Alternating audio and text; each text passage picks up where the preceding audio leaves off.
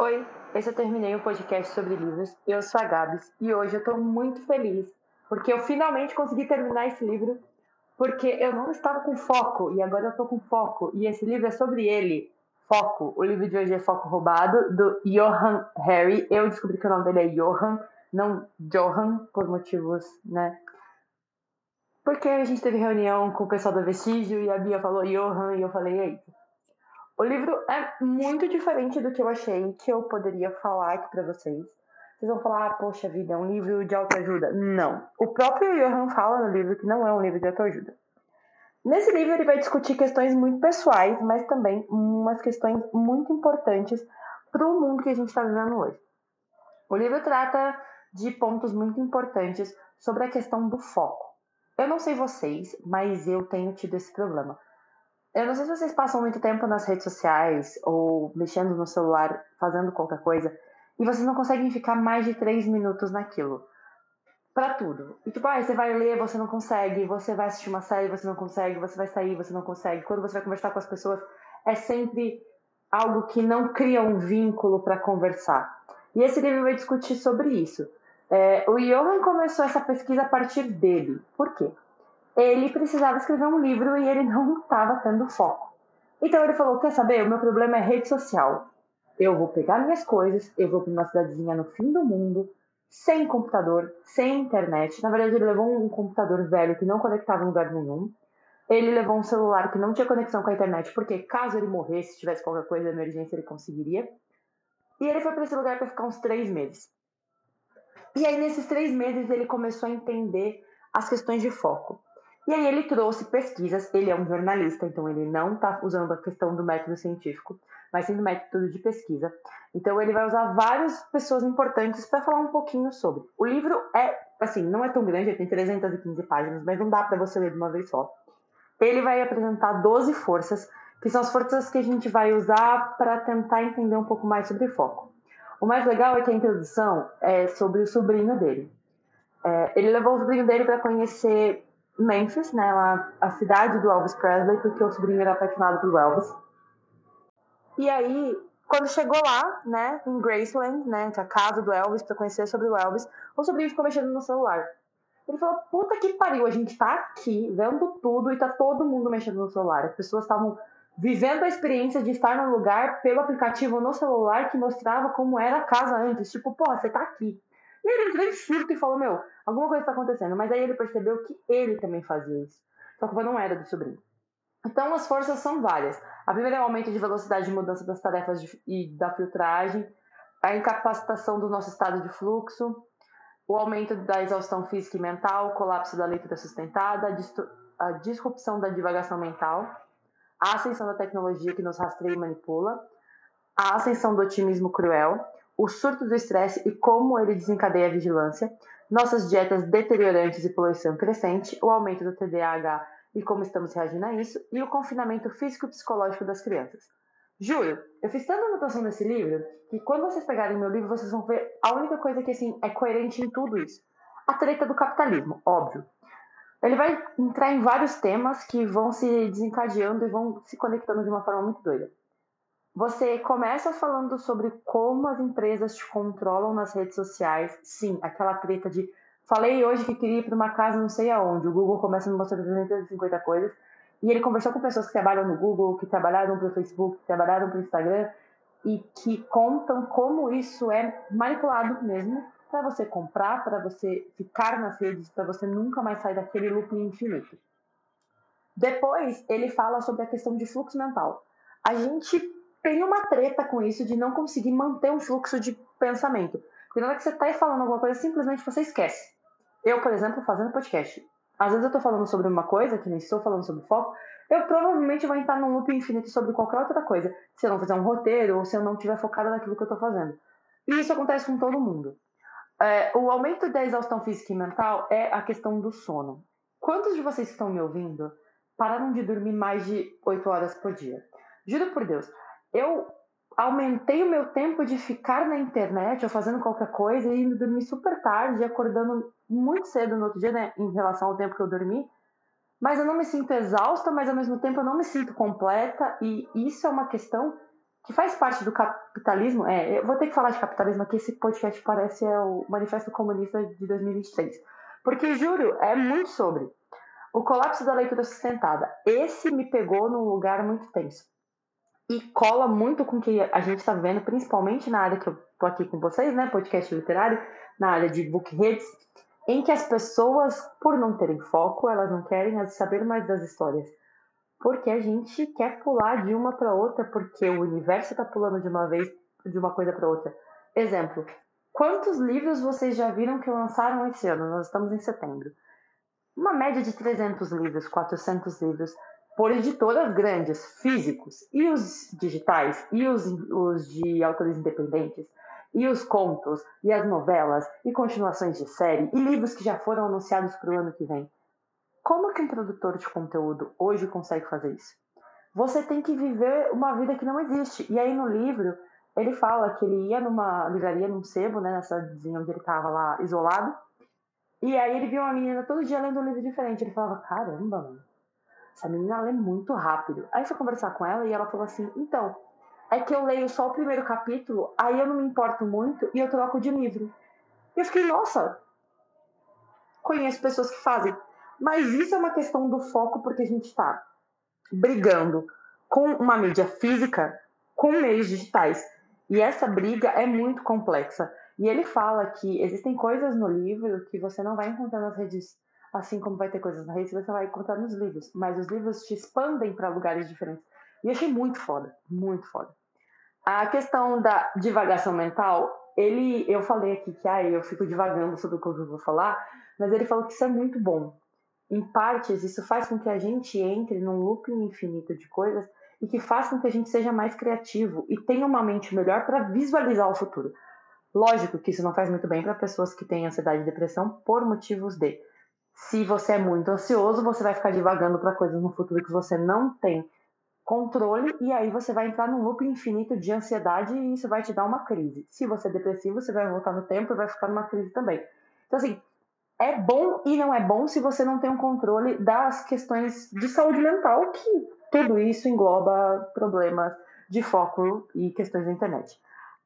Essa é a força número 6, que é a ascensão da tecnologia, que nos rastreia e manipula. Ele vai falar sobre é, a rolagem infinita na internet e como isso foi feito para que você não saia deste lugar para nunca mais e que fique para o resto de sua vida e existência.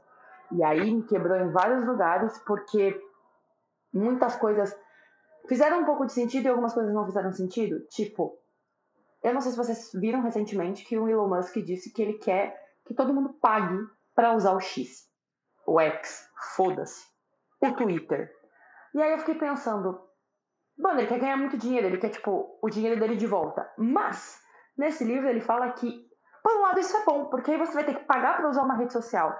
Se você não paga essa rede social, você fica por resto da sua vida. Mas se você tiver que pagar, você vai pensar quanto você vai querer usar. Se você vai querer usar. Talvez seja um controle, talvez seja um tiro no pé do próprio Elon, mas é uma forma de reduzir e focar. Por um lado, o Elon Musk tem usado um pouco dessas questões de foco, mas eu entendo que ele está fazendo isso por uma questão financeira dele, né? Uma questão burguês safado, não uma questão vou pensar no bem de todas as pessoas do mundo. Óbvio que não. A sessão do otimismo cruel, que é uma coisa que a gente conversa muito para pessoas que têm depressão e ansiedade, que é aquela coisa assim: ai, você não consegue ser feliz? Como você não consegue ser feliz? Menina, é tão simples. Ai, você ficou triste por causa disso, mas mulher, não precisa. Tipo quando você vai tentar comprar a porra de um show e alguém consegue comprar três vezes seguidas, você fala, velho, minha vida é uma merda, a pessoa fala, você não conseguiu porque você não quis, porque você não tem por mais, e você fica, amado, por que, que você não morre? É, assim, é esse o pensamento que a gente tem. E essa questão também entra no, na força anterior. As redes sociais funcionam de uma forma muito para ser negativo. Eu não sei se vocês já pegaram isso, mas tweets que são muito negativos que causam uma, uma balbúrdia tem mais ligação e mais visualização do que um tweet que você coloca assim, galera, ganhei 10 reais hoje e minha vida foi muito boa. Se eu falasse que eu atropelei uma pessoa, sei lá, qualquer outra coisa ligada a acidente, morte, caos, xingamento, vou causar na internet, dá muito mais visualização. É aquela treta do ser cancelado te dá uma visualização muito maior do que você ser uma pessoa boa. vamos causar treta na internet, porque é isso. E nessa força ele vai conversar sobre ele, a treta da fake news no Brasil. Eu achei isso maravilhoso. O surto de estresse, como ele desencadeia a vigilância, é uma coisa que a gente tem uma noção, né? Tipo, a gente vive num mundo muito estressado, onde as pessoas não têm tempo pra porra nenhuma, e aí você vive naquela vigilância constante de tipo, eu tenho que tomar cuidado para quando eu for andar na rua, porque vai que de noite eu tô andando na rua sendo mulher e meu cabelo tá solto, o cara vai querer pegar meu, meu cabelo. Mas se eu prender ele no rabinho, também vai ser mais fácil, tá mais fácil fazer um coque. Sabe umas coisas malucas que você fica pensando o dia inteiro, tipo, nossa, não posso fazer tal coisa, porque se eu fizer. E você vai desencadeando essa vigilância e você não vive. Você simplesmente não vive. É, as dietas deteriorantes poluição crescente, isso também dá problemas de foco, a questão de a gente não comer saudável porque não tem tempo, e então o mundo também não vende dessa forma, e quem vende saudável vende mais caro, então tem toda essa treta, e a gente vive num mundo poluído que vai deteriorando nossa mente, e aí a gente também não consegue focar em porra nenhuma. Eu acho muito legal tudo isso desencadeado por uma única palavra. Eu sei que vocês também estão pensando, capitalismo.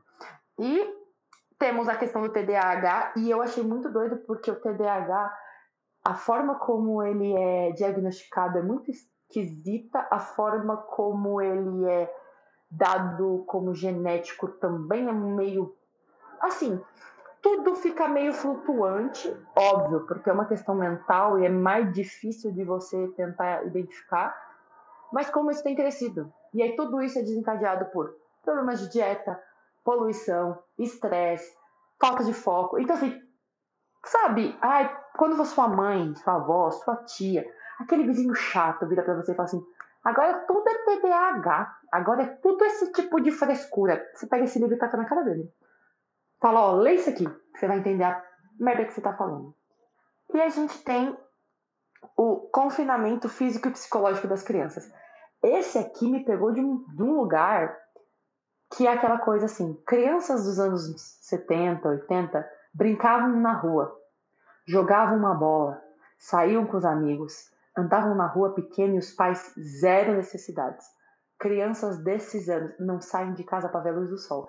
E isso afeta muito, porque a gente está tirando pequenos aspectos que fazem com que as pessoas sejam pessoas.